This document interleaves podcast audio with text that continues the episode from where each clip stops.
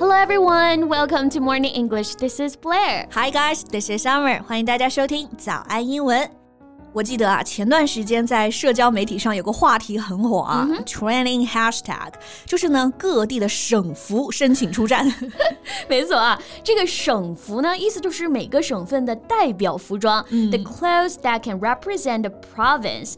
And when it comes to the iconic clothes in Hunan province, it no doubt goes to 那湖南的省服啊，就是大名鼎鼎的棉睡衣了。嗯，应该没有谁在湖南的冬天没有穿。 穿过棉睡衣吧？That's a must have in winter here。是的，可能有其他省份的朋友不清楚啊。嗯、这种棉睡衣呢，就是很厚的一种睡衣，各种各样的接地气的粉的、蓝的颜色啊，一般呢是在家里穿，但是现在很多人上街啊、外出也都会穿。 Yeah. Most people wear them at home, but some people wear them outside, like when they're on the street, in the supermarket, and even at the airport. Yeah, right. 没错啊。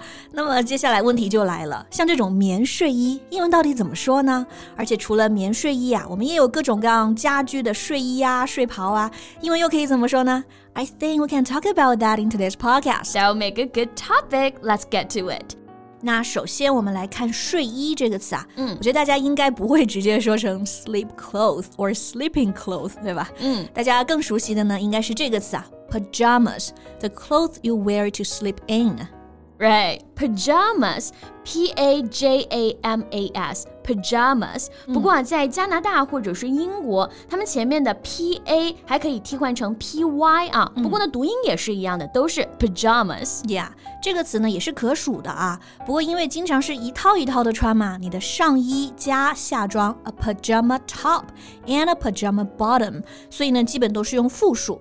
然后一套睡衣就可以说 a pair of pajamas. Yes, and there's some other ways to call it. For example, in speaking, some people would shorten it to PJs, jammers, jammies, or just jams. Yeah, right. 口语中这个 pajamas 它有很多缩写，尤其是刚刚第一个这个 PJs 很常见啊，像在美剧啊、电影里啊都经常听。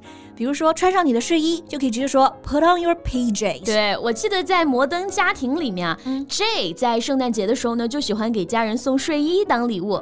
He would buy PJs for his families for Christmas gift and ask them to take photos wearing them under the Christmas tree. Yeah, I also remember that. OK，那除了刚刚讲的这些缩写，还有一个很可爱的说法，就是小孩子会用到的。That's jim-jams, a baby phrase for pajamas. jim-jams, yeah, Yeah. that's so cute.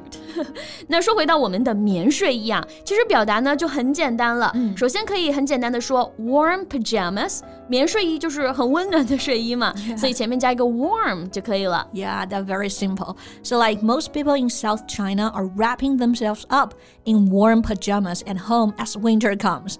冬天来了啊，湖南的棉睡衣也登场了。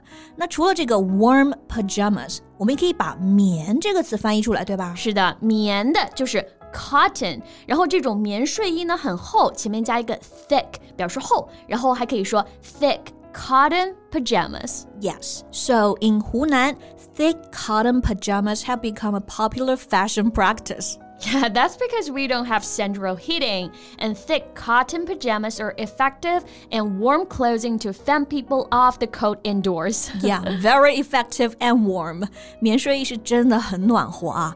南方家里没暖气，就只能靠这个 thick cotton pajamas. OK，那睡衣啊，除了这个 pajamas，其实呢还有很多别的表达、l i k e these two words, nightwear and sleepwear。哎，对，睡衣不能说 sleep clothes，但是可以说 sleep wear。嗯，wear 就是穿衣服的那个 wear，而且这里的 sleep wear、night wear 它是一个词啊，它是一个不可数的名词，表示睡衣这个类别。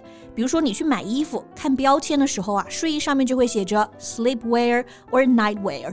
对，女士睡衣 women's sleepwear，男士睡衣 men's sleepwear。For example, in this sentence, a range of sleepwear and lingerie can be found at the store。这家店里啊，卖各种睡衣和女士内衣。哎， 这里又有一个好用的词了啊，就是女士内衣 lingerie。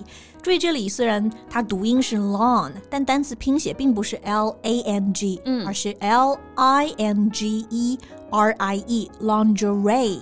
读音听上去就比较特别啊，因为这是个法语词汇。Yeah, and lingerie refers to women's underwear. 这个词呢也值得学习，就是 underwear，、穿在里面的衣服，也就是内衣了。它是一个总称啊。比如说你出差或者旅行，都至少得带一套换洗内衣吧，就可以说 You should pack a change of underwear. Yeah. A change of underwear, meaning additional underwear that you can wear at another time. 对，哎，那都讲到内衣了啊，大家是不是都想到了这个词儿，就是秋衣？秋衣，没错，就是秋衣秋裤，那必然也是冬天不可少的。嗯，这里如果大家想用 underwear 也没问题，因为都是内衣嘛。不过呢，还有更准确的一个表达，像秋衣秋裤呢，很多都是保暖内衣。 Yeah. So here we can use this word thermal. T H E R M A L，对，thermal 这个词也很实用啊，它是一个形容词，表示保温的。那有一个名词 thermos，就是表示保温杯。还有一个很有名的保温杯的牌子啊，膳魔师就是这个词的音译了。对对，膳魔师 thermos，所以这个 thermal underwear 意思就是保暖内衣了。嗯，like it's getting cold, time to get out my thermal underwear and my warm woolly socks. 天气冷啦，该穿保暖内衣了。然后秋裤啊，英文当中也有一个专门的词 Long Johns。John 就是常见的那个人名啊。据说呢，是因为之前有一个叫做 John 的拳击手上场的时候很喜欢穿秋裤，所以之后所有的秋裤就以他来命名了。穿着秋裤打拳击，有个性啊。嗯，不过在这个词组里面呢，我们要注意这个 Johns 是用小写，而且要用复数，因为它指的是裤子嘛。嗯，warm underpants。Yes, but I don't know about you guys. I never wear long johns in winter. 那是啊，我们仙女贝贝是不穿秋裤的，不像我现在就穿着呢。like long johns are my winter wardrobe staples.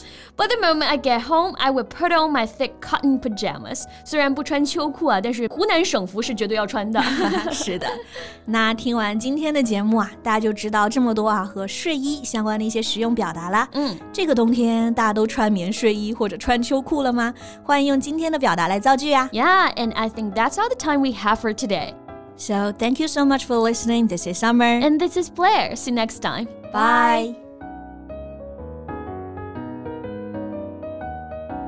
This podcast is from Morning English.